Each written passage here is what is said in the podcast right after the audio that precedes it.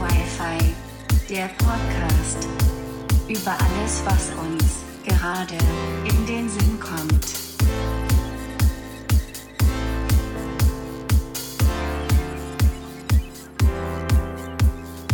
Einen wunderschönen guten Tag, sehr verehrte Damen und Herren, inklusive Geschlechter, Tiere, Menschen und. Doktorin. Und herzlich willkommen zu Folge 14 von Dog Wi-Fi und zwar heute mit einer Gästin. Hello. Hi. Wir haben Candy Crash zu Gast. Äh, ja, hello Candy. Möchtest du einfach mal kurz sagen, wer du bist? Weil ich fand es damals in der Folge mit Luca ein bisschen komisch, als ich dann so den Gast vorgestellt habe und deshalb, ja. Möchtest du mal kurz sagen, wer bist du, was machst du? Echt? Nee, aber normalerweise macht Ja, aber ich fand es irgendwie, ich fand es irgendwie komisch dann in der Folge mit Lukas so, ja, hallo Luca, du bist Musiker und du bist Student und so. Kann ich aber auch machen. Candy, du bist Drag Queen. Ja, so, Genau. Du bist Drag Queen, wohnst in Berlin. Right? ja Genau. korrekt, genau. Und für die Menschen, die nicht wissen, was Drag ist, Drag ist quasi, also wie erklärt man das ohne irgendwelche Bereiche von Drag? Also Drag ist quasi, oder beziehungsweise Drag Queens sind Personen, die Weiblichkeit überspitzt darstellen und diese als Kunstform nutzen. Kann man das so sagen? Naja, ich. Nö, finde ich nicht. Also ich mache ja jetzt nichts überspitzt, weißt du? Ja. Also das ist ein, eine von vielen Definitionen. Im Prinzip, die, die Ursprungsdefinition ist, ähm, Mann verkleidet sich als Frau und tritt damit auf. Das, ich glaube, so hat das ge- angefangen Okay. irgendwie. Ich denke, so ist es auch ganz verständlich. Das finde ich nämlich auch immer ganz interessant, dann- wenn ich den Begriff Drag höre, also Dressed as Girl, und dann aber Drag King, Dressed as Girl King. Hä? Nee, wieso? Also. Ja, es gibt auch Drag Kings, genau. Es gibt auch Frauen, die sich als äh, Männer verkleiden und damit auftreten. Ähm, es gibt aber auch ähm, äh, biologische Frauen, die sich als Drag Queens verkleiden und damit auftreten. Also es gibt ganz viele verschiedene Art und Weisen und irgendwie ist doch alles Drag, wenn es dann am Ende zusammenkommt. Wann, wann hast du eigentlich mit Drag angefangen? Also vor wie vielen Jahren so ungefähr? Ähm, das müsste jetzt. Ich habe letzte Sa- zurecht, äh, zu, Oh Gott, letztlich zurückgerechnet, es müssten jetzt sieben oder schon acht Jahre sein tatsächlich. Sorry. Das ist schon eine Weile. Und, und, und was war, was war so der Anreiz? Warum hast du es gemacht? Mm, Ich habe in den USA früher RuPaul's Drag Race geschaut und dann, als ich nach Berlin gezogen bin vor zehn Jahren, habe ich hier eine Community gefunden, ein, ähm, ein Safe Space sozusagen, ein, eine schwule Bar, in der immer RuPaul's Drag Race gezeigt wurde und da sind ganz viele Berliner Drag Queens hingegangen und das war das erste Mal, dass ich das so gesehen habe, dass Leute zu einem Public Screening irgendwie in Drag gehen und ich fand das total inspirierend und dachte mir, das kann ich auch, das will ich auch, let's do it. Und dann habe ich einfach ähm, ja, mir ein paar Sachen in der Drogerie gekauft, eine Perücke gekauft und los Aber ging's. hast du in den USA gewohnt oder kommst du auch von da? Weil ich weiß es nicht. Ich habe äh, ich hab, ich Ah, hab da okay. ein Jahr gelebt früher, ja. Na, hört sich Ähm. doch ganz cool an. Achso, ja. Echt, das ist so verzögert, Leute, sorry. Falls wir uns das Wort fallen oder so, liebe Zuhörenden. Ähm, ja, ist alles verzögert. Ähm, genau. Ha- Hast du da auch irgendwie ein Vorbild gehabt? Also zum Beispiel von RuPaul's Drag Race, irgendwie RuPaul oder vielleicht auch in Deutschland Olivia Jones oder so, I don't know. Mm, So ein wirkliches Vorbild nicht. Ich habe natürlich Drag Queens gehabt, ähm, die ich ganz toll fand, die mich inspiriert haben, aber ich hatte jetzt niemanden, wo ich gesagt habe, genauso möchte ich sein. Also ich fand am Anfang Adore Delano ganz, ganz, ganz, ganz toll. Ich finde die immer noch ganz, ganz, ganz toll. Ne? Aber es kommen ja dann auch immer wieder neue Leute dazu, die dich wieder auf eine andere Art inspirieren. Ich ähm, liebe Miss Fame, ist inzwischen auch ja, eine Bekannte von mir geworden, mit der ich mich austausche. Ähm, Adore Delano immer noch natürlich. Und dann gibt es auch noch, äh, was ich artig finde und die mich sehr inspirieren, wie zum Beispiel Yvonne Nightstand aus Berlin. Ich kenne ja zum Te- Großteil echt nur die Deutschen, ne? So ein, zwei sagen wir was, aber zum Großteil kenne ich wirklich nur die Deutschen. Ne? Ja, da musst du ein Ich bisschen was da leider auch nachholen. nicht so aus. Ja. Ja, ich wollte Drag Race gucken, aber dann habe ich irgendwie andere Serien gefunden und dann habe ich irgendwie gehört, dass es nicht mehr auf Netflix sein soll irgendwann. Und dann dachte ich mir, wenn ich das anfange, es dann eh nicht mehr drauf ist, dann ist auch doof. Wobei ich mir auch mal, ich habe mir in der Drogerie auch mal Sachen gehört, aber zum Beispiel habe ich eine Foundation aus der Drogerie und die ist mir jetzt im Winter zu, zu dunkel. Ja, das Problem ist ja, Das ist das ist, das ist geläufig. Ne? Man braucht so zwei, drei verschiedene Foundation Shades auf jeden Fall, um durchs komplette Jahr durchzukommen. Ja, und ich habe ich hab nur diese, Gott, wie heißt denn die? Maybelline Fit Me irgendwas. Und ich habe bei Julina, bei Julina Men gesehen, dass es irgend so eine äh, Professional Foundation gibt, die irgendwie nur 8 Euro kostet. Die will ich mir mal bestellen und die ausprobieren. Okay, nee, die habe ich noch nicht gesehen. Aber ich, ich habe ja nicht mal, ich habe ja nicht mal das Geld für irgendwie Eyeshadow. Das besitze ich ja nicht mal. Also, Und wie war so äh, dein erstes Make-up, also so dein erster Make-up-Look? War das eher so Fail oder warst du schon eher so, du hast gemerkt, dass du darin begabt bist? Oder war es eher so, ich brauche Übung? Na, ich komme ja aus der Grafik tatsächlich. Ich habe ähm, eine Ausbildung in einem grafischen Beruf gemacht und immer viel gemalt und gezeichnet. Und daher war das für mich eigentlich auch nichts anderes, als mich einfach im Gesicht anzumalen oder im Gesicht zu zeichnen. Ähm, wenn ich mir das heute angucke, war das natürlich grottig, aber es gibt durchaus sehr viel schlimmere erste Drag-Versuche als meinen. Das kann man so sagen, ja. ich, ich habe jetzt mal gelesen, oder doch, ich glaube, ich habe es gelesen, oder habe ich es in einem Video gesehen, ich weiß nicht, dass der Name Candy daher kommt, dass du bei deinem ersten Auftritt Süßigkeiten-Unterwäsche getragen hast. So solche. Genau. Diese, diese Das ist richtig. Als ich das Aber erste Mal in Berlin Crash? unterwegs war auf einer Party in Drag, habe ich so einen Candy String angehabt und äh, so kam das dann irgendwie zu dem Namen. Ja. Aber woher kommt Crash? Das war eigentlich nur ein Platzhalter, weil ich ähm, mir dann irgendwann ein Facebook-Profil gemacht habe für die ganzen Events und so und Bookings und da brauchtest du halt einen Nachnamen und dann hat irgendjemand gesagt, ja, mach doch einfach Crash als Platzhalter. Und dann habe ich das gemacht und leider hat sich das dann sehr schnell etabliert und jetzt kann ich es irgendwie nicht mehr rückgängig machen. Jetzt google mal nach dir und finde dann erstmal Candy Crush. Das ist auch super. Was? Wenn man, Immer. also wenn man jetzt so, wenn man jetzt so davon redet, weil du meintest wegen Bookings und äh, Anfragen so auf Facebook, für die Leute, die es jetzt nicht wissen, was macht man denn so als Beruf äh, Drag, also wenn man Drag Queen ist? Also ich glaube, das Klassische, was so die meisten machen, ist wirklich ähm, im Club auftreten. Es gibt natürlich sehr, sehr große professionelle Drag Queens in Deutschland, die dann ähm, in einer Revue auftreten oder in einem Vari äh, Varieté-Theater, in einer Varieté-Show. Ähm, zum Beispiel in Hamburg, da gibt es das Pulverfass. Ähm, da wird ganz viel Travestie aufgeführt und da kann man dann auch von leben. Also ich glaube, es ist wirklich tatsächlich hauptsächlich im Entertainment-Bereich. Okay. Okay, also dann auch tatsächlich auch dieses Bild, das man von Drag Queens jetzt zum Beispiel so von Oliver Jones Bar im Kopf hat, so Drag Queens stehen auf der Bühne und lip sinken.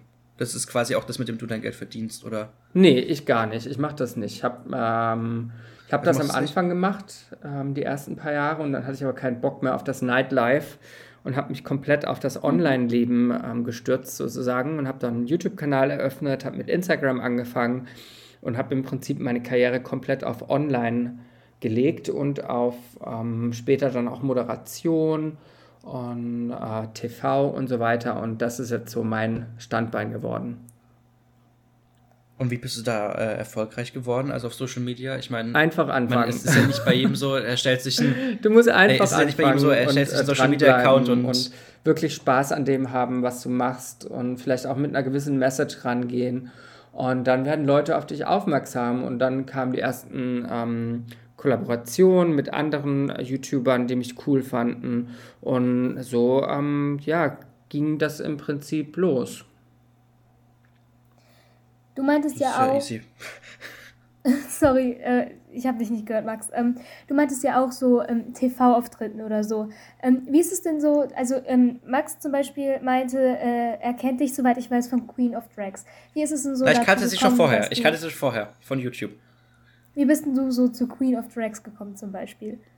Hm, Ich hatte vor Queen of Drags schon ähm, relativ viele TV-Sachen gemacht. Ich habe mal, ähm, ich war mal die Hauptrolle in einer Doku bei Arte. Ich ähm, war schon in verschiedenen kleinen Pro-7-Sachen. Ähm, ja, war immer wieder mal präsent und durch YouTube war ich ja dann sowieso irgendwie in der Queer-Community zumindest ein bisschen bekannter. Und dann haben die sich einfach bei mir gemeldet tatsächlich. Die haben so recherchiert, was für Drag Queens gibt es denn so in Deutschland, sind dann über äh, meine alten Fernsehsachen und über mein YouTube und mein Instagram auf mich aufmerksam geworden und haben mich dann einfach angeschrieben. Und so bin ich dann in der Sendung gelandet. Ah, okay. Und dann war das, glaube glaub ich, mal bei. War das bei Gag? Ich glaube schon, oder? Hattest du das jetzt. Oder war, war das Gag? Ich glaube schon. Hattest du äh, gesagt, dass du dann auch direkt Bambi geschrieben hast, obwohl, du, obwohl man das irgendwie noch niemandem sagen sollte oder so, ne? Das weiß ich tatsächlich gar nicht mehr. Also ich weiß noch, dass Bambi und ich und noch ein paar andere Queens im Prinzip gleichzeitig den Anruf bekommen haben, ähm, der so ein leichtes Vorfühlen, so ein Antasten war nach dem Motto, ähm, ja, wir planen hier eine Show und wäre das denn interessant für euch? Und wir sind ja alle connected, zumindest in Berlin. Bambi und ich und Hungry und Chloe und wen es da noch alles gibt. Das sind ja alles meine Sisters von der ersten Stunde an. Und wir sind alle gut connected und sprechen auch jeden Tag miteinander. Und natürlich spricht man dann da auch drüber. Ne? Also wenn wir alle die gleiche Anfrage bekommen für sowas Großes, dann macht das sehr schnell das, die Runde. Das ist sehr schnell im Buschfeuer dann auch äh, unterwegs. Und. Oder wo? Jetzt bin ich verrutscht. ähm, ja, genau. Sind, sind Candy in Drag und Candy out of Drag zwei komplett verschiedene Personen oder sind es so. Oder fällt es nicht gleich? Das äh, waren früher zwei komplett verschiedene Personen. Ich habe früher, als ich angefangen habe und als ich auch noch damit aufgetreten bin, war das wirklich so ein Fantasiecharakter. Ich habe die Rolle Candy total erfunden. Ähm, ich habe gesagt, ich bin Candy aus Kalifornien, weil ich dort eben auch früher ge gewohnt habe ähm, habe nur Englisch gesprochen und ja, habe da wirklich streng getrennt. Und je länger ich dann Drag gemacht habe, desto mehr hat mir das auch geholfen, zu mir selbst zu finden, ähm, zuzulassen, dass es total okay ist, auch als Junge feminin zu sein und in der Öffentlichkeit sich als Junge auch feminin zu präsentieren, was was ist, womit ich große Probleme hatte bis dato. Und das habe ich eben durch Drag und durch äh, diese Fantasierolle gelernt. Und von Mal zu Mal hat sich das immer mehr angenähert, sodass da irgendwann gar kein Unterschied mehr war zwischen in Drag und out of Drag. Und jetzt inzwischen würde ich sagen, ist da eigentlich gar kein Unterschied mehr. Und mhm. ähm, du meintest ja zum Beispiel, ähm, du hast vorher sozusagen getrennt und jetzt ist es sozusagen wie eine Person. Ähm, was war denn so in deinem Privatleben früher, als du es noch getrennt hast, so eher so deine Probleme und so? Äh, wo du dann äh, in der Rolle Candy sozusagen gesagt hast, das ist gar kein Problem mehr. Und wie hat dir das sozusagen geholfen mit Problemen, die du vielleicht hattest, du Selbstbewusstsein oder so? Ja, also, das, war, das war schon krass. Ich wurde eigentlich mein Leben lang gemobbt und gehänselt in der Schule und irgendwie immer aufgezogen dafür, dass ich halt ein sehr ruhiger, femininer, ähm, vernünftiger Junge war und halt einfach diesem Jungs oder Männer ähm, ja, dieser Männerrolle oder dieser Jungsrolle gar nicht entsprechen konnte und auch gar nicht wollte. Und ich habe es trotzdem irgendwie dann in der Jugend versucht und habe dann auch Freundinnen gehabt, also feste Freundinnen und habe wirklich ja versucht so hetero wie möglich zu sein, was eigentlich totaler Quatsch war, weil ich äh, mich für ganz andere Sachen interessiert habe und das habe ich immer versucht zu verstecken, weil mir gesagt wurde, dass das was Schlechtes ist, dass das Negatives und unsere Gesellschaft akzeptiert das nicht. Und irgendwann habe ich dann ja, Bill Kaulitz für mich entdeckt, Tokyo Hotel entdeckt. Und der hat mir mhm. all diese Sachen vorgelebt, die mir gesagt worden sind, die sind schlecht, die kannst du nicht machen, die darfst du nicht sein. Und ich fand das total inspirierend. Und dann habe ich angefangen, auch mich mal zu schminken, einfach so aus Spaß mal ein Smoky Eye zu machen. Und bin dann sehr rebellisch auch so auf die Straße gegangen und habe von Mal zu Mal gemerkt, wo ich dann aus meiner Komfortzone rausgekommen bin, dann später auch durch Drag, dass das total okay ist und auch total normal ist, irgendwie das zu tun, worauf du Bock hast, egal was die Gesellschaft sagt. Und ja, so Sachen waren das eben, die ich mich vorher nicht getraut habe, wie zu schminken oder auch mit ähm, femininer Kleidung rumzulaufen oder auch einfach mich in meiner Gestik wirklich sehr feminin zu geben, was mir wirklich das ist mein Naturell. Nur habe ich dieses Naturell immer versucht zu verstecken, um einfach keine, Angriffsfläche, äh, keine Angriffsfläche zu geben meinen Hatern gegenüber. Und inzwischen ähm, ist mir das komplett scheißegal. Aber ich kann es so nachvollziehen irgendwie. Ich meine, ich meine, ich bin, ich bin noch nicht mal über 18, aber ich war ein Jahr lang mit einem Mädel in einer Beziehung. Aber nicht mal aus dem Ding, weil mir vorgelebt wurde, das ist schlecht, einfach weil ich mir eingeredet habe, ich wäre bi, ich wäre bi, ich wäre bi, was ich nicht bin. Das mhm. habe ich mir ewig lang eingeredet, bis Gott, Mitte 2019, glaube ich. Mhm, ja, um den Zeitraum. Habe ich mir das ewig lang eingeredet, bis ich dann mit Melissa geredet habe und gesagt habe, ey, ich kann, ich kann das nicht weitermachen, ich kann mir doch nicht einreden, ich werde bi, obwohl ich nicht bi bin, so, das ist.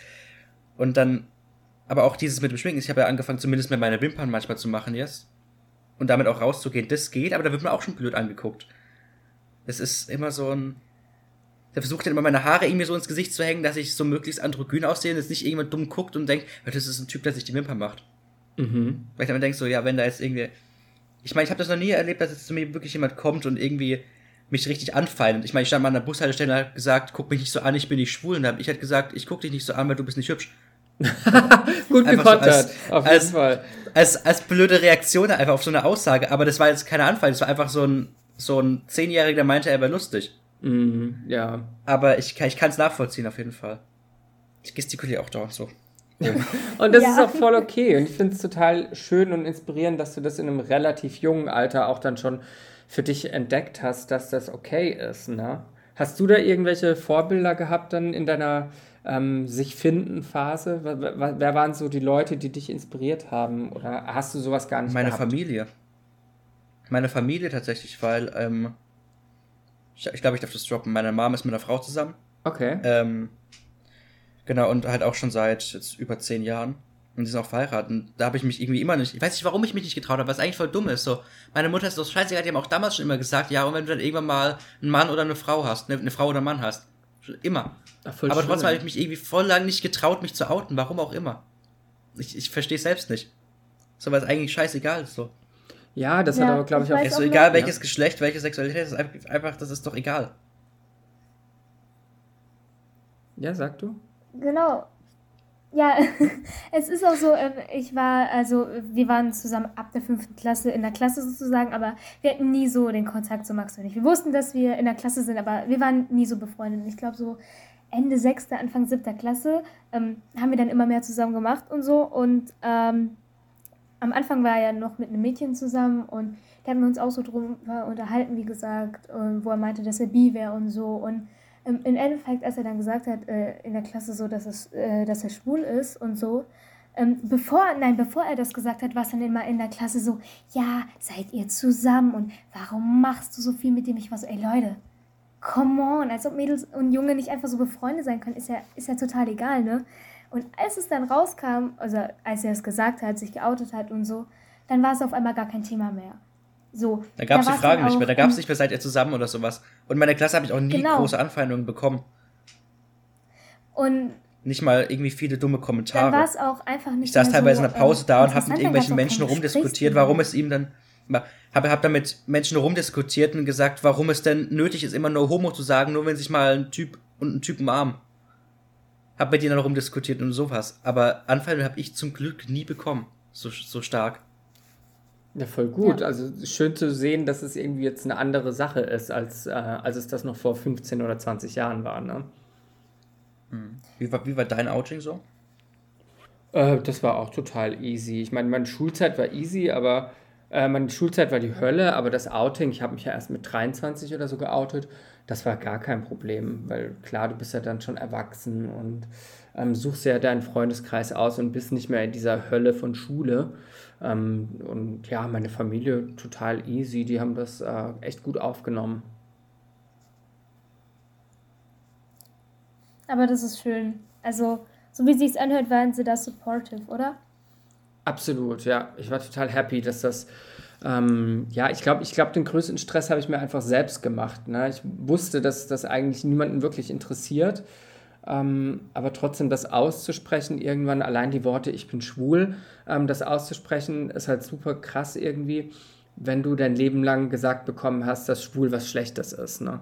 Und wenn du das dann wirklich irgendwann aussprichst, das, das macht was mit einem. Klar. Ich meine, man wurde ja vorher sozusagen auch so ein bisschen beeinflusst, weil man kann, man kannte es ja gar nicht anders. Genau. Du Das, meintest, das Ding bei mir ist halt wirklich, ich, kann's halt, ich kannte es halt schon immer anders. Das ist, glaube ich, der, das super Ding bei mir. Ich, seit ich vier bin, bin ich mit dieser LGBTIQ-Community in, quasi in Kontakt. Seitdem ich vier Jahre alt bin. Deshalb ist es, glaube ich, für mich ist viel einfacher nochmal gewesen als für andere Leute, die in einer heteronormativen, weißen Cis-Familie aufwachsen. Ja, glaube Ja. ich auch, aber trotzdem, weil du sagst, dass du ähm, so auch Schwierigkeiten hattest, das irgendwie loszuwerden oder das zu erzählen zu Hause. Ähm, ich glaube, dass es gar nicht so sehr die Angst vor zu Hause war, sondern vielleicht auch einfach der gesellschaftliche Druck, äh, nicht anders zu sein. Und ähm, klar, deine Familie ist zwar ein Teil deines Lebens, aber die Gesellschaft da draußen ist trotzdem auch irgendwo ein großer Teil deines Lebens. Und wenn du von der Gesellschaft da draußen irgendwie hörst und weißt und siehst, dass das nicht okay ist oder dass das nicht der Norm entspricht, dann macht das trotzdem was mit einem, auch wenn man gute Vorbilder zu Hause hat. Ne? Klar, es ist immer was Aber- anderes. Auch dieses, auch so Wörter wie schwul waren bei uns zum Beispiel in der Grundschule, war schwul immer eine Beleidigung oder auch bei mir in der Klasse, es kommt immer noch einer, zieht eine blaue Alice-Jacke an, sagt, boah, die sieht voll schwul aus. Ja. Und ich denke mir so, was ist denn an der, was sieht denn an der Jacke schwul aus? Also ich meine, ich könnte die Aussage zumindest noch nachvollziehen, wie du denkst, wenn du in Klischees denkst, wenn die Jacke, keine Ahnung, grün mit Flamingos wäre. Dann könnte ich das zumindest noch nachvollziehen, aber eine blaue Alice-Jacke, eine ganz normale Jacke. Was ist denn da, also, da verstehe ich gar nicht die Assoziation mit dem Wort schwul. Die denken sich dabei nichts. Naja, das ist ja genauso wie Ja, das behindert, ne? dass das, äh, das Wort behindert als hasse es. Beleidigung benutzt wird, wobei das ja auch Ja. wirklich total furchtbar ist, ähm, dass man das als Beleidigung benutzt. Aber irgendwie alles, was nicht der Heteronorme entspricht, ähm, ja, wird halt ausgegrenzt und äh, negativ konnotiert und deswegen auch als Beleidigung verwendet. Genau, noch nicht mal so ähm, sexuell orientierte Sachen oder so, wie du jetzt gesagt hast, äh, mit der, ich sag Regenbogen-Community oder so. So, ich habe eine Brille. Was an sich ja nichts Schlimmes ist, weil ich ja für meine Augen so, für meine Sehschwäche oder so nichts kann. Und trotzdem wurde in der Grundschule gesagt, haha, guck mal, du Brillenschlange. Und das als Beleidigung genommen, wo ich mir so dachte, was ist daran jetzt die Beleidigung? Also, ich habe es Ja. nie verstanden. Ich glaube, die Leute wollen einfach immer nur darauf aufmerksam machen, wer man ist. Manchmal so. Du Brillenschlange, du Schwuchtel. So, I mean, ja, wow, schön. Und wenn sich jetzt zwei Schwarze gegenseitig das N-Wort nennen, ist es okay. Und wenn sich jetzt zwei Schwule gegenseitig Schwuchtel nennen, ist es okay. Aber das muss kein Außenstehender machen, der mit der Community nichts zu tun hat. Das ist immer so das Ding. Leute können sich untereinander, wenn sie der Minderheit selbst angehören, können die diese Wörter benutzen. Aber nicht Außenstehende, die dieser Minderheit nicht angehören, damit nichts zu tun haben. Versteht ihr, was ich meine?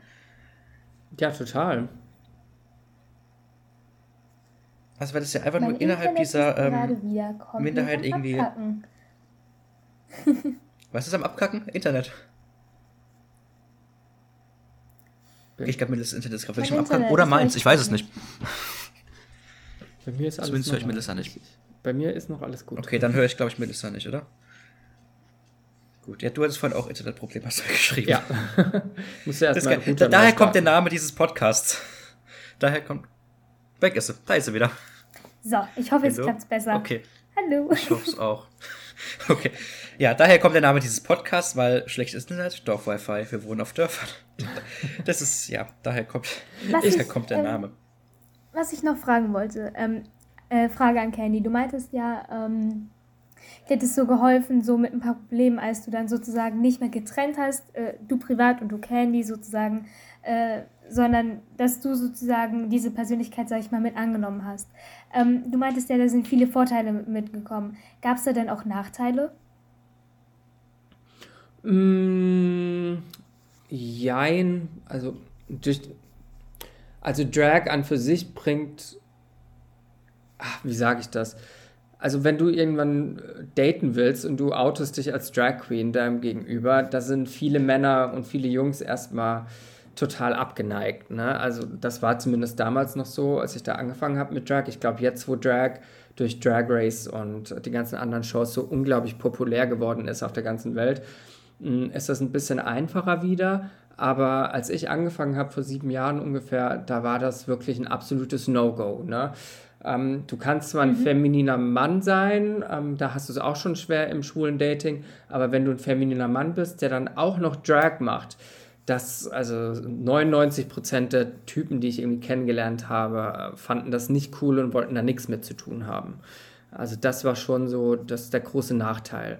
Aber ich habe dann halt irgendwann gelernt, auf die Typen einfach zu scheißen und zu sagen, nee, mh, ich werde mich jetzt nicht verstellen, ich werde jetzt diesen, äh, dieses, ja, diesen Lifestyle, den ich lebe, nicht ändern, nur weil jemand anderes äh, mich limitieren möchte. Aber jetzt hast du jemanden. Genau. Ich bin seit einem Jahr Single, das ist auch wieder super. Das wird auch so. Aber ich kommt hab auch mal-. Ja. Nicht für einen Beziehungsmensch. Ich sag's dir, das ist. Für einen Menschen, der Beziehungen braucht und dann irgendwie seit einem Jahr Single ist, ist das auch sad. Aber wie alt bist du? Du bist Aber erst du hast mal- 15, oder? Ja, aber trotzdem. Ich Du hast brauch- noch ich alle Zeit der Welt. Ja, trotzdem. Und wenn, dann lernt man so einen Typen kennen, kann auf DBNA oder jetzt auch auf Jungs oder so, und dann wohnt die halt, keine Ahnung, in, hinter Timbuktu. Ich wollte es gerade fragen, wie ist Das denn das, ist doch- äh, auf dem Dorf schwul zu sein? Wie viele Leute wohnen denn bei dir auf dem Dorf? Äh, z- 2000 irgendwas? Okay, Und krass. Aber das ist ich- noch ein großes Dorf. Aber das Ding ist halt, bei uns ist es wirklich, es juckt halt keinen. So, ich weiß gar nicht, wer es überhaupt weiß und wer nicht, aber ist mir auch scheißegal. Okay, ich aber- meine, ich komme da jetzt nicht hin. Hi, ich bin Max, ich bin schwul. Sondern ich komme da hin. Hi, ich bin Max. Kennst du andere Hast du eine Freundin? Schwule Nein, ich bin schwul. So, ist dann halt eher. Kenn ich was? Kennst du andere Schwule bei dir auf dem Dorf?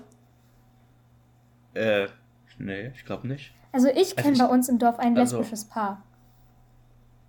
Und deswegen sind hier alle, also ich habe das Gefühl, auch ähm, in meinem Dorf hier sind eher alle etwas älter. Also es gibt auch ein paar Jüngere, aber so, ne? Ähm, die Altersgrenze, Grenze, sag ich mal, ist etwas hoch. Und ähm, ich glaube, also so wie ich es zumindest jetzt auffasse, ähm, haben die da alle nicht so ein Problem mit, weil wir haben hier ein lesbisches Paar, wie gesagt, im Dorf und die verstehen sich mit allen super. Die sind wirklich total lieb und wenn wir hier Feste haben, sind die auch immer da. Also ich glaube, die haben damit verurteilen da, glaube ich, keinen. Also, Das Ding bei uns ist auch wirklich, ich kenne hier halt gefühlt eh in diesem Dorf niemanden. Ich meine, ich wohne hier seit sieben Jahren, aber ich kenne hier halt wirklich die, die um mich rum wohnen, die, die beim, beim Rewe bei uns kassieren und die, die halt an der Tanke und so arbeiten, die kennt man. Oder die, die mal mit einem in der Grundschule waren, aber. Oder die mit meinem Bus sieht, aber es sind es halt auch nicht, das sind halt immer die gleichen. Und nicht irgendwie die ganzen, die ganze Gemeinde. Ich glaube, es gibt hier bestimmt welche, die schwul sind, lesbisch sind, was weiß ich sind. Das heißt, Aber- du, du lernst dann andere Jungs eher im Internet kennen.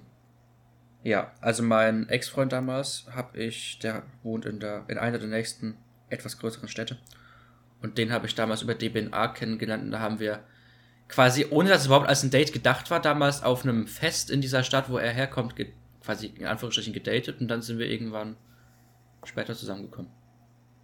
Und wie kommt man Aber da von A nach B? Hast du einen Rollerführerschein oder bist du auf Bus und Bahn angewiesen? Nö, ich fahre mit Bus und Bahn. Okay, ich habe wow. mein Ticket da von der Schule, beziehungsweise für die Schule. Und dann kann ich einfach rumfahren. Bei Melissa ist es noch ein bisschen schwerer, bei der fährt ein, ein Bus am Tag. Bei mir nein. fährt jede Stunde ein Bus. Drei? Drei also, Drei? also warte, ich lass mich, also ich weiß es nicht auswendig, aber äh, zu unserer Richtung sage ich mal einer morgens und einer mittags. Also vielleicht so, also in die Richtung, die wir müssen, sage ich mal zwei. An einem Tag. Ja. Und das war's Das dann. ist halt. Also ich, bei mir fährt halt jede Stunde einer, das geht noch. als ich so 14, 15 war, habe ich auch auf einem ganz kleinen Dorf gewohnt. Also für mich kleines Dorf, es waren auch so 2000 Einwohner. Und da ist der Bus ähm, von morgens um sieben bis abends um sieben einmal die Stunde gekommen. Und am Wochenende, nee, ich glaube, er kam alle halbe Stunde. Und am Wochenende kam er irgendwie nur einmal oder alle zwei Stunden. Ich Also sag dir, krass. ein, also ich sag dir, jede Stunde ein Bus wäre bei uns hier Luxus gefühlt. Weil ähm, ich muss sagen, viele würden jetzt zum Beispiel sagen, ja, mich stört es total, ähm, dass die so wenig Busse kommen. Ich muss sagen, auf der einen Seite ja, weil hier kommt man einfach, du brauchst einfach ein Auto, sonst kommst du hier nicht wirklich gut weg. Ähm, weil die Busverbindung auch, wenn der Bus kommt, nicht immer vorteilhaft ist, wo er hinfährt. Aber ich habe damit nicht so ein Problem. Ich bin jetzt nicht diejenige, die halt ähm, immer weg muss, deswegen. Ich mag sie eigentlich ganz gerne. Ja, aber jetzt guck mal, angenommen, ich würde es irgendwann mal, wenn irgendwie, keine Ahnung, nach Corona und wenn jetzt mal, wenn man nicht irgendwie nur Menschen kennenlernt, die irgendwie, keine Ahnung, in Norddeutschland wohnen, wo ich halt irgendwie, weißt du, Fernbeziehungen sind so ein bisschen Mhm. suboptimal für mich. Und angenommen, ich würde jemanden in der Umgebung kennenlernen und so, dann ist es mir halt schon wichtig, dass nicht nur einmal am Tag ein Bus kommt. So, keine Ahnung, wenn ich jetzt jemanden auf DBNA oder Jungs oder von mir aus auch auf Insta jemanden kennenlernen, dann sollte man sich halt auch treffen können und nicht irgendwie darauf angewiesen sein, okay, einmal am Tag fährt ein Bus. Oder zweimal. Ich glaube, da ist es dann schon wieder sinnvoll, wenn halt mehr Busse fahren. Ist es denn bei euch so, auch bei Melissa vielleicht, dass man ähm, andere Leute auch schon auf Instagram kennengelernt oder doch eher auf Datingportalen? Ich muss ganz ehrlich sagen, ich bin ein hoffnungsloser Fall, weil ähm, ich gucke ist nicht. Langzeitsingle. Ich bin Langzeit-Single, seit 15 Jahren, glücklich Single, ähm, noch nie eine Beziehung gehabt und fein damit. Und ich bin jetzt nicht diejenige, die ähm, sich auf Dating-Plattformen anmeldet oder auf Instagram so nach Jungs oder whatever äh, Ausschau hält und sagt, ja, ich suche jetzt aktiv eine Beziehung oder einen Partner oder so. Ähm, ich sag mir immer, wenn der perfekte Moment oder der perfekte Mensch kommt, den ich kennenlerne, dann ist es ganz schön so. Aber ich konzentriere mich jetzt äh, nicht so darauf. Also ich bin jetzt nicht so auf eine Beziehung aus, wo ich sage, ich brauche das jetzt unbedingt, sondern ich bin eher so, wenn es kommt, dann kommt es, dann ist es vielleicht ganz schön und ganz passend, aber ich habe in meinen 15 Jahren jetzt erstmal den äh, Vordergrund einen Abschluss zu schaffen. Ja. ja. also bei mir ist es so, ich, ähm, auf Insta, klar, lernt man da Leute kennen, dann denkt man, okay, das sieht gut aus, und dann schaut man sich die Stories von dem an, denkt so, oh, der ist auch ganz nett, und dann schreibt man ihn an, und dann ist halt schon so, ja, okay, ich komme aus Köln. Und er ist schon, okay, danke, tschüss. Wenn er einfach zu weit weg ist. Aber klar, auch auf DBNA und so guckt man dann halt. Und ich glaube, ich war sogar auf DBNA, bevor ich geoutet war. Ich saß mit meiner Mutter im Auto und hab gesagt, Mama, ich habe da voll den süßen Typen kennengelernt. Er so, okay, wo kommt denn der her? Ich so, Köln. Sie so, oh. aber da war auch nie die Diskussion so, ah, oh, das ist eine schwule Plattform. Nein, aber was ist das für eine Plattform? Ich so, ja, eine Plattform, wo Jungs Jungs kennenlernen können. Ah, cool, okay. Wo kommt denn der her? Also es war auch nie das Thema. Aber ich habe zum Beispiel, also Dating-Plattformen sind jetzt auch DBNA nicht oder Jungs auch nicht. Aber ich habe mir jetzt ja für ein Video, dass ich das irgendwann in, keine Ahnung wann, wahrscheinlich erst im April oder so, bei mir rauskommt, habe ich mir Grinder und Romeo runtergeladen als Minderjähriger, weil ich ein Selbstexperiment machen will als Minderjähriger auf Grinder und Romeo. Oh Gott. Und da schreiben mich tatsächlich nettere Menschen an als auf Insta. Auf Insta bekomme ich teilweise Anfragen von irgendwelchen 50-jährigen Menschen, die ja. mich irgendwelche Sachen, Melissa ist in meinem Insta-Account drin, die kann das, die, die, die liest es auch manchmal. Es ja. ist grauenvoll. Und auf Grindr sind da wirklich so Menschen, 18, weil ich musste ja 18 angeben, dass ich 18 wäre. Und dann sind es aber voll nette Menschen, die mich anschreiben. Also, aber ich, klar, ich will von den Leuten nichts, und ich habe auch nur ein Bild von mir drin. Und es ist auch nur die nötigsten Angaben, die man da reinmachen muss. Aber, also da schreiben mich tatsächlich auf den, Plattform, auf den Dating-Plattformen, schreiben dann mich dann gescheitere Leute an als auf so Insta und so.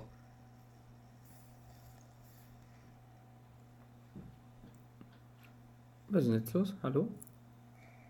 Hallo. Ach, ja, Internet. Wundert euch nicht. Tut mir leid. Hilfe. Jetzt war schon wieder so lange Geschichte. Was ist denn los? Ist mein Internet weg? Ja, ähm, okay.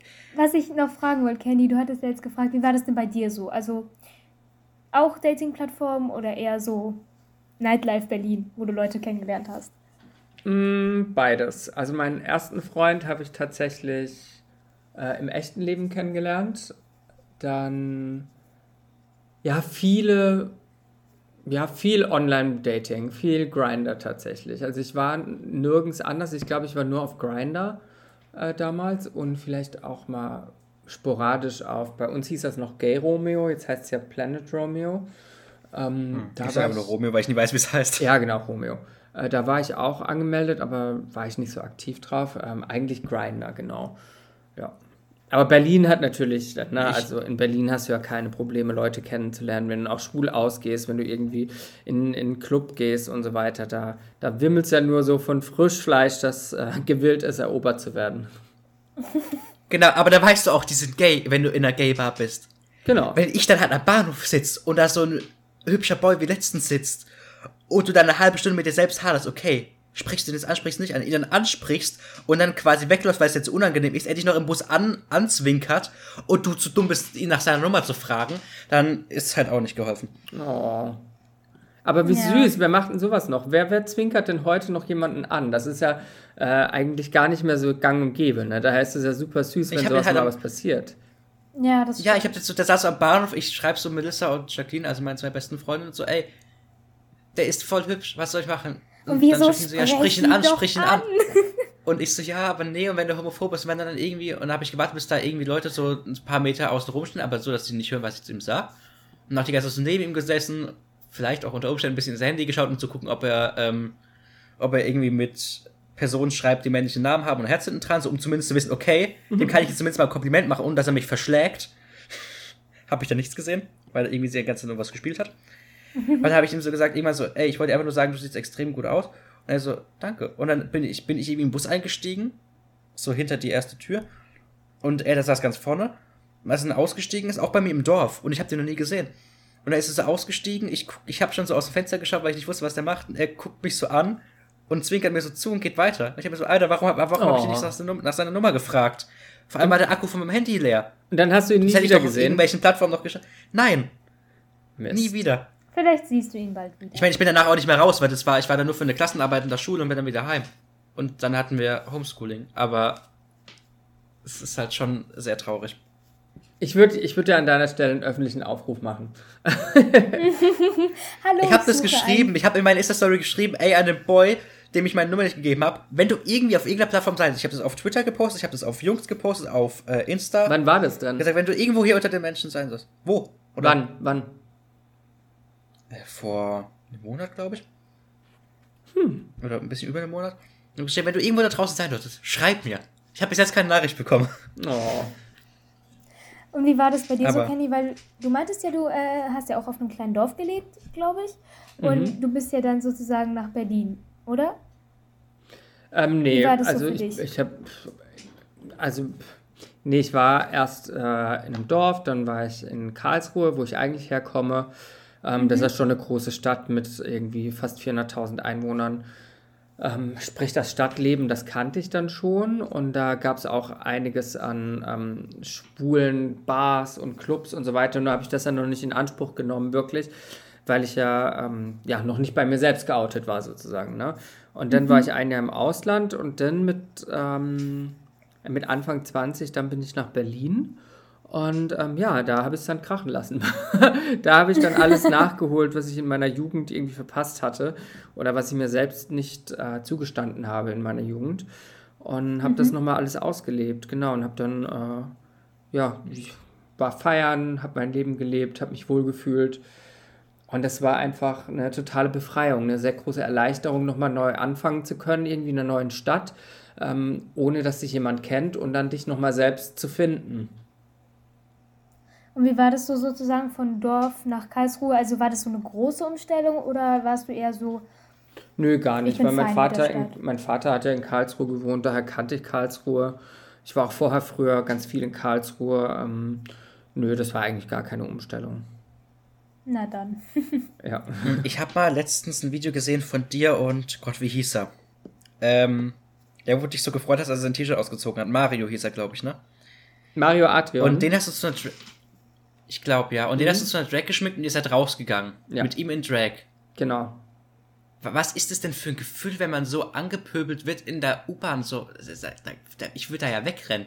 Ne, das war natürlich super So scheiße. Ne? Also Mario wollte, dass ich ihn in einen Drag Queen verwandle und ich so, ja, okay, cool, machen wir. Und er wollte dann aber auch so die Full Experience und hat gemeint, er will dann damit an Alexanderplatz. Und ich habe ihm schon gesagt so, hey Mario, lass das, lass das nicht machen, gar keinen Bock drauf. Ähm, da wirst du nur angepöbelt und das ist irgendwie nicht der beste Safe Space, um rauszugehen in Drag. Und er so, nee, Quatsch. Wo man das bei Berlin immer denkt, ne? Genau, ja, aber Alexanderplatz ist schon echt sehr, sehr heftig. Ähm, sehr viele Übergriffe äh, homophober Art und so weiter. Und dann hat er mich überredet, dann bin ich mit ihm raus und es ist halt tatsächlich das passiert, ne? dass wir angegriffen worden sind, erst verbal, das war so eine Gruppe Jugendlicher, die waren alle noch unter 18 Jahre alt. Ähm, Mario war in Drag, Mario out of Drag ist ja schon fast 1,90 groß und hatte dann noch seine High Heels an und keine Ahnung was und ich nebendran als Boy unterwegs.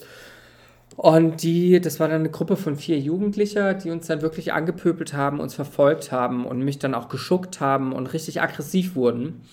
Und glücklicherweise wurde das alles aufgenommen und ich hatte auch meine Kamera dabei und habe das auch noch parallel mit aufgenommen und habe das dann zur Anzeige gebracht, weil mir das schon so oft passiert ist und ich hatte nie irgendwie den Mut, das anzuzeigen und ich hatte auch nie Beweismaterial.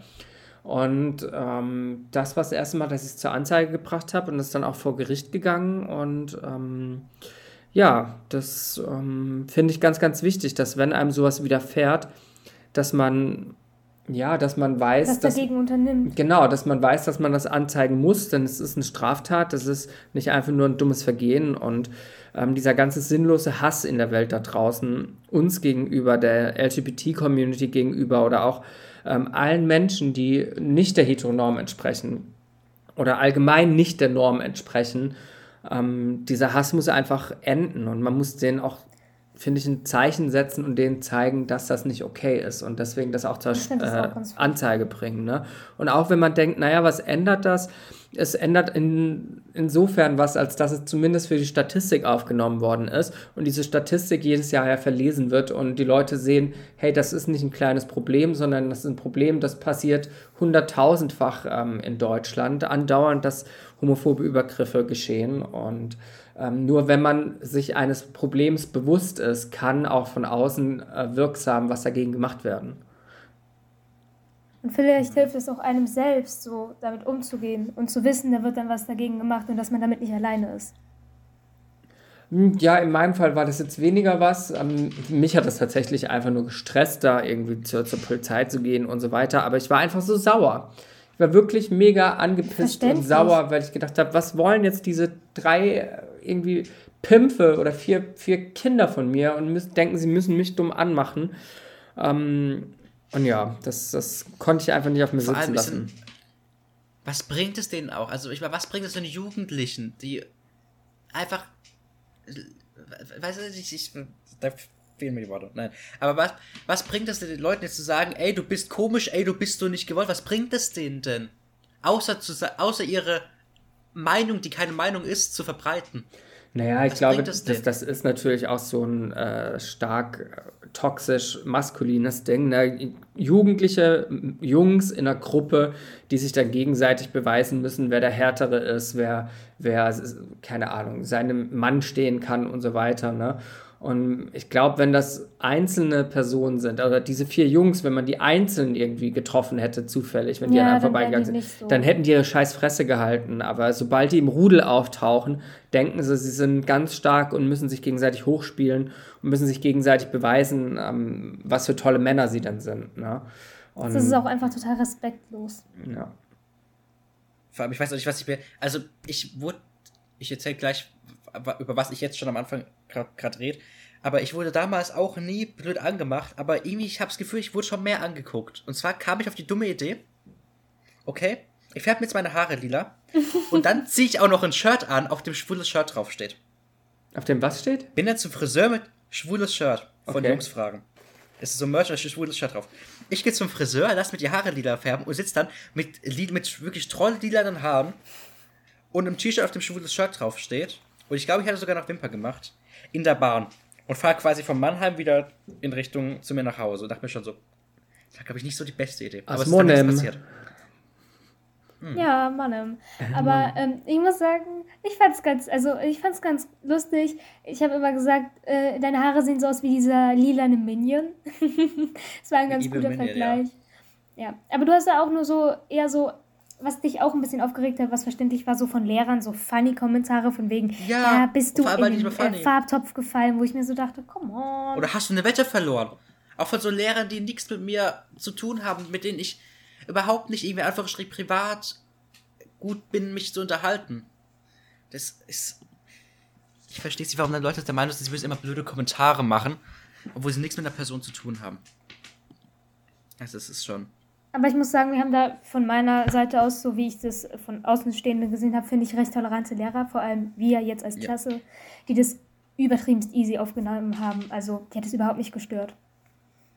Wobei ich halt auch finde, man muss irgendwie queere Lehrer an der Schule haben, dass queere SchülerInnen, Sternchen, Punkt, Unterstrich, äh, sich an die wenden können. Wenn, wenn sie irgendwie, keine Ahnung, wenn man jetzt weiß, okay, ich nehme jetzt mal als Beispiel Grazia Grazioso, die Drag Queen die ja als Mann, als, als Mann, als Mann ein Lehrer ist. So, da gehe ich doch eher zu Herr, keine Ahnung, wie er heißt, hin, weil ich weiß, okay, der ist Drag Queen und ist schwul und mit dem kann ich reden, wenn ich nicht weiß, wie ich mich outen soll oder sowas, als zu der 50-jährigen Frau Müller, die Sozialkunde unterrichtet. Versteht Aber hab, ihr, hab, habt ihr queere Lehrer bei euch? Nein, eben nicht. Nein. Aber Man sagt bei einem Lehrer dauernd, er wäre schwul, aber ist er 100 Pro nicht, weil er hat eine Frau und zwei Kinder und ist da scheinbar auch sehr glücklich. Aber. Von wem redest du? H. Unser erster Englischlehrer damals. Okay, nein, stopp. Ja, von dem behauptet man das. Verstehe ich auch nicht.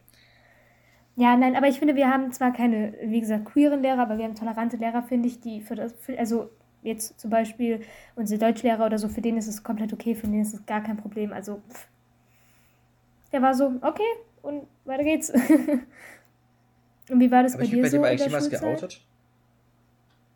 Naja, ich denke schon. Ich glaube, ich habe mich bei vielen einfach nie geoutet. Ich war einfach immer da und dann hat man halt irgendwann mal von einem Freund geredet, als ich, als ich mal nicht Single war.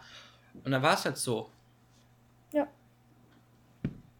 Wie, Wie war, war, das bei war dir das so, Candy, in der Schulzeit? Also, du meintest ja, die war nicht so schön.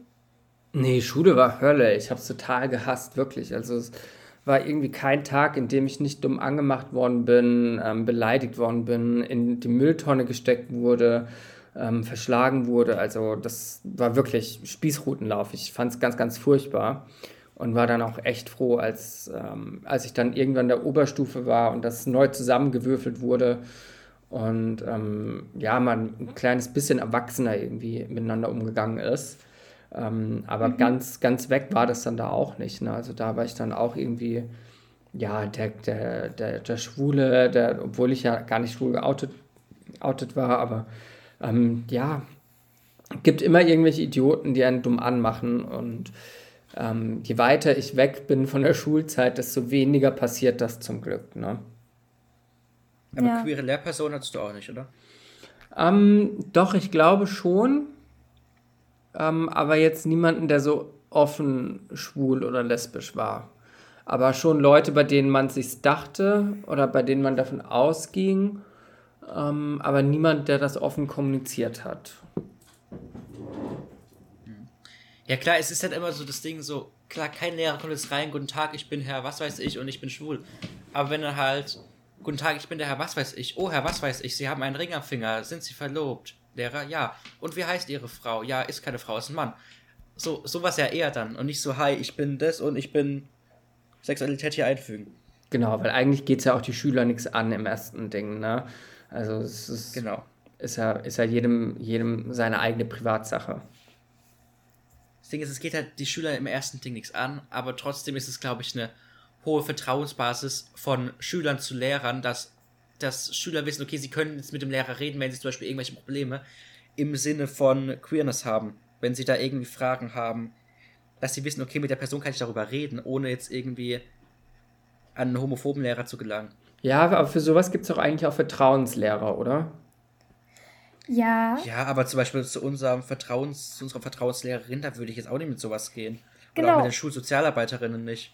Also wir haben Weil ich äh, einfach zu denen allen nicht so viel Vertrauen habe. Da habe ich zu unserem Deutschlehrer zum Beispiel viel mehr Vertrauen. Genau, also wir haben Schulsozialarbeiter, die sozusagen dafür da sind, äh, Streit zu schlichten oder Probleme über Probleme zu reden und so. Ähm, aber ich muss sagen, ähm, ich weiß nicht, woran es liegt, aber eher so, dass wir keinen Bezug haben. Also ich finde, ich habe zu diesen zwei Personen, die das machen, äh, überhaupt gar keinen Bezug und ähm, mit denen will ich nicht über meine Probleme reden. Ähm, ich würde eher mit meinem Deutschlehrer und meinem Lehrer, also mit meinem ähm, Klassenlehrer darüber reden, einfach weil ich zu denen einen Bezug habe. Die wissen, was bei mir abgeht, wenn was ist. Und ähm, zu denen hat man einfach, finde ich, mehr Vertrauen. Und ich habe zu meinem Deutschlehrer ein sehr gutes Verhältnis. Also besser als zu einer Sozialarbeiterin, die ich jetzt nicht wirklich kenne. Ja. Hattest du Sozialarbeiter, Lehrer, Menschen? nee, ich, ich glaube nicht. Also ich kann mich nicht daran erinnern, dass wir sowas hatten.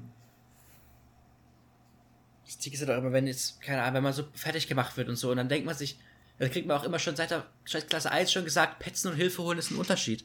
Aber dann sitzt du da und denkst dir so, ja, aber wenn ich jetzt zu einem Lehrer gehe und es dem sage und die Person, die mich fertig macht, das mitbekommt, habe ich noch ein viel größeres Problem. Gibt das immer das Ding, warum man sich da nicht traut, irgendwas überhaupt, irgendwas zu unternehmen dagegen, oder? Also ich kenne das auch noch. Ich bin auch nie zu Lehrern gegangen und habe mich da nie jemandem anvertraut, weil ich, glaube ich, ähm, mich dafür A geschämt habe, dass ich fertig gemacht werde ähm, und B, weil ja, weil ich auch nicht das Vertrauen in meine Lehrer hatte, tatsächlich. Und ja, wie du sagst, weil ich auch Angst hatte, dass, ähm, ja, dass ich dann erst recht aufs Maul bekomme, ne? Ja. Also ich, ich kann es schon verstehen. Ich hatte jetzt nie so die Situation, dass ich krass fertig gemacht, äh, fertig gemacht wurde und ich hätte zu einem Lehrer gehen müssen oder so. Also die äh, bin ich ganz froh, dass ich die Situation nicht hatte.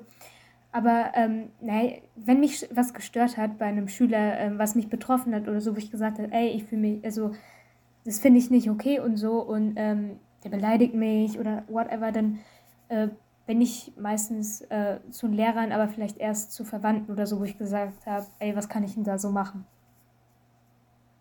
Mhm, war ich damals auch, ich war damals auch ganz schlimm. Ich habe in der fünften Klasse einer Klassenkameradin, ähm, was in der fünften Klasse, ich glaube schon, hat die mich irgendwie voll genervt auf dem Schulweg.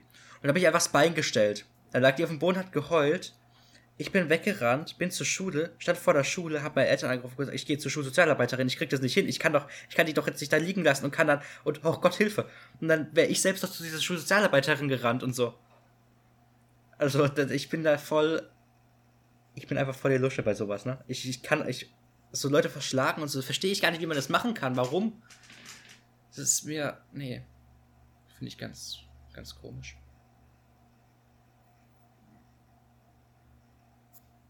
Hilfe, Hallo, hört ihr mich, hört mich noch? Mein Internet. Ja, ja ich wollte gerade auch fragen. Hilfe. Internet, hallo? Mann, dieses Internet. Ich will Candy, hallo. Ja, ja, ja. ah, gut, ah, gut, hallo. Hä? Hilfe.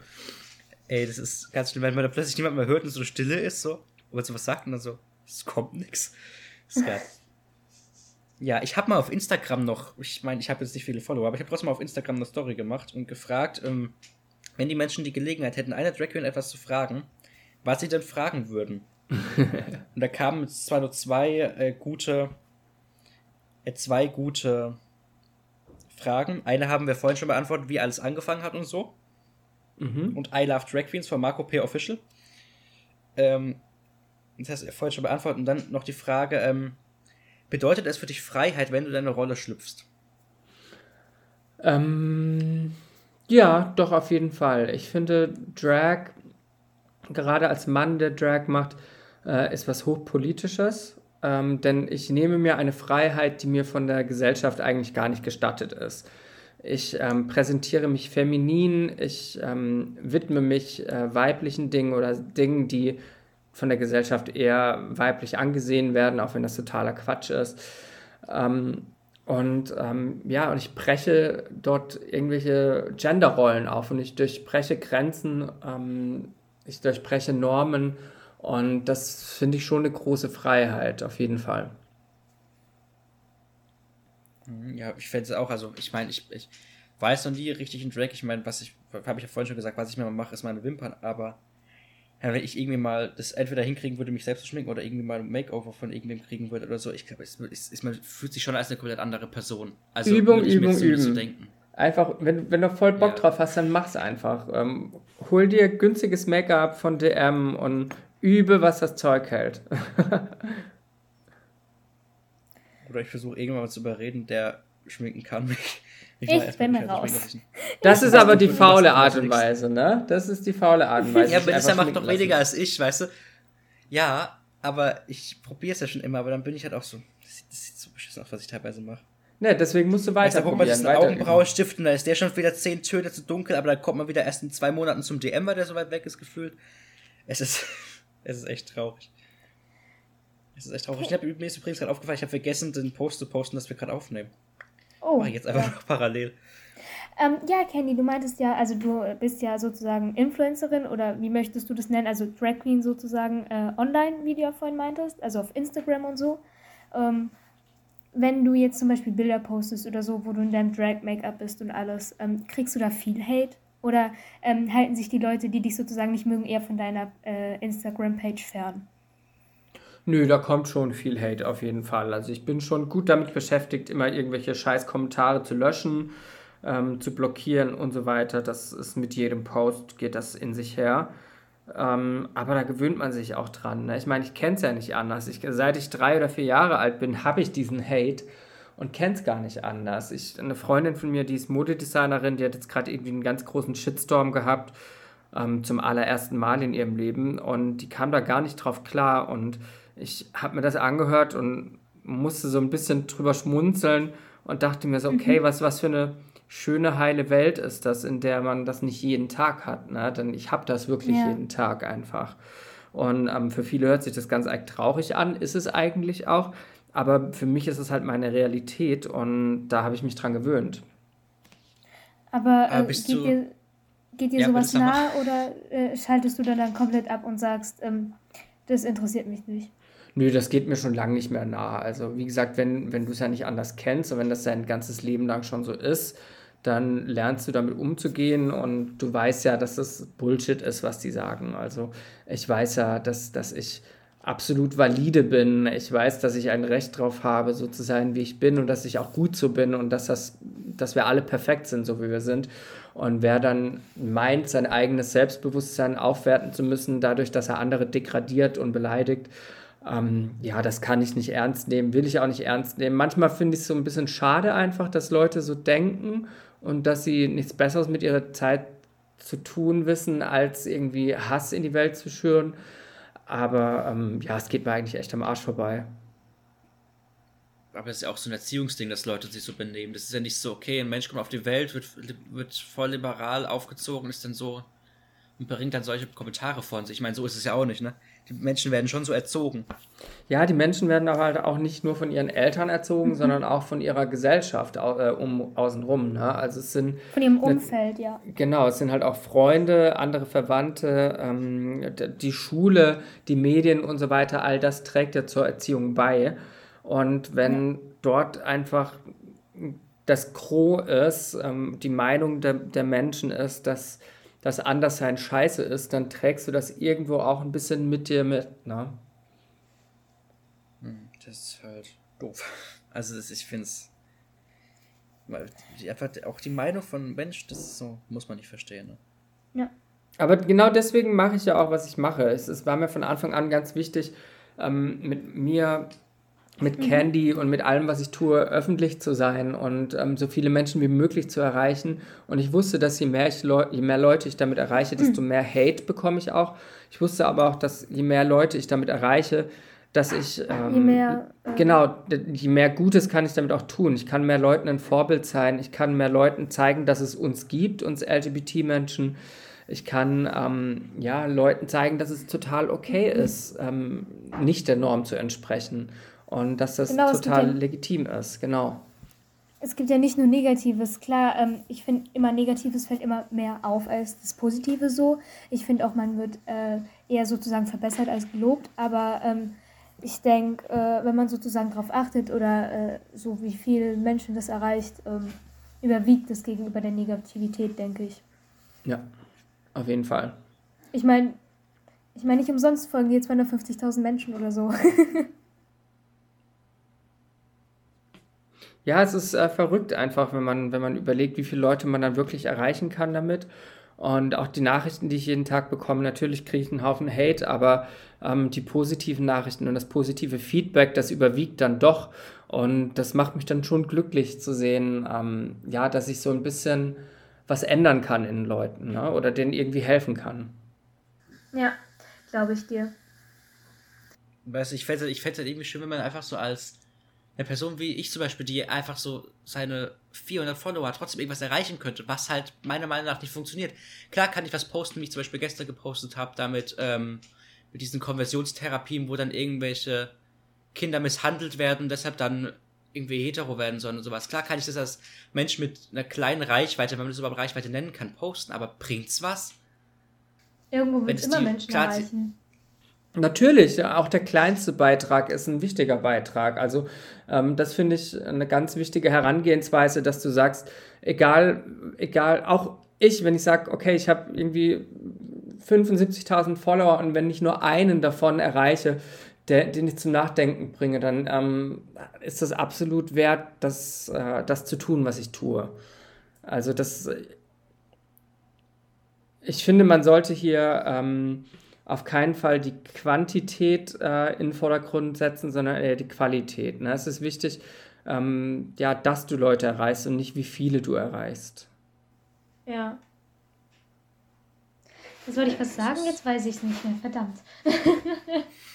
das ist traurig. Ähm, ja, auf jeden Fall halt auch Messages so, aber auch so auf CSDs und so da, da, da, ist es auch wichtig, dass da irgendwelche, keine Ahnung, Straight Allies hinkommen. Nicht nur die Leute, die um ihre eigenen Rechte kämpfen, sondern straight, straight Leute, die uns aber supporten, die einfach auf die CSDs kommen, weil sie irgendwie hinter uns stehen. Das ist wichtig. Mhm. Ja. Bist du mit deinen, damals auch als, ja, bist du mit deinen, deinen Eltern auf den CSD gegangen früher? Ja, also meine Eltern waren, ich glaube, waren manchmal in Köln oder einmal in Köln.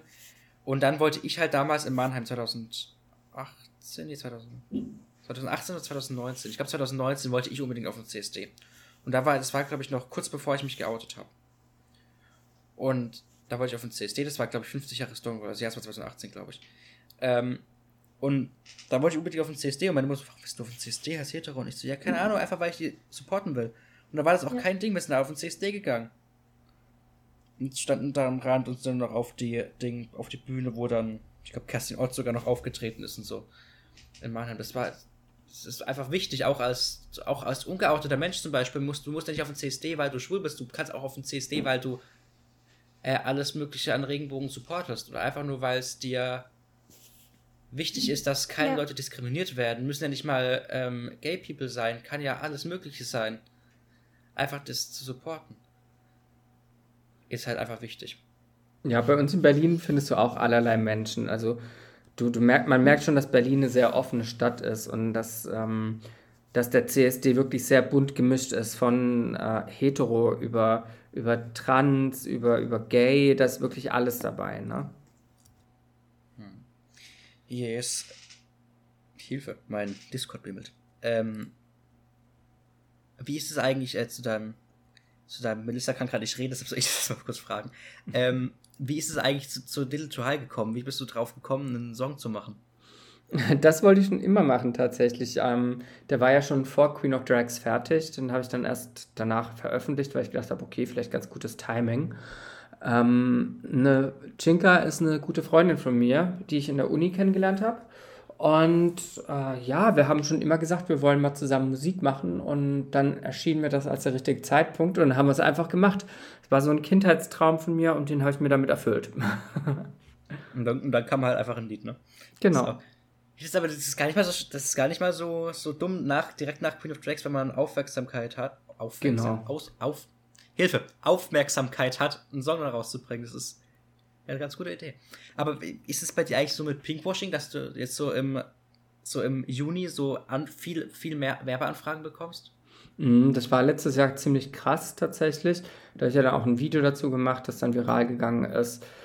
Ähm, ja, das ist so. Wenn du ähm, als queerer Künstler oder auch als queerer Mensch auf Social Media ähm, bekommst du halt das Pride Season ist sowas wie ähm, Weihnachten bei Hetero-Influencern. Also an Pride kommen sie wirklich alle angerannt.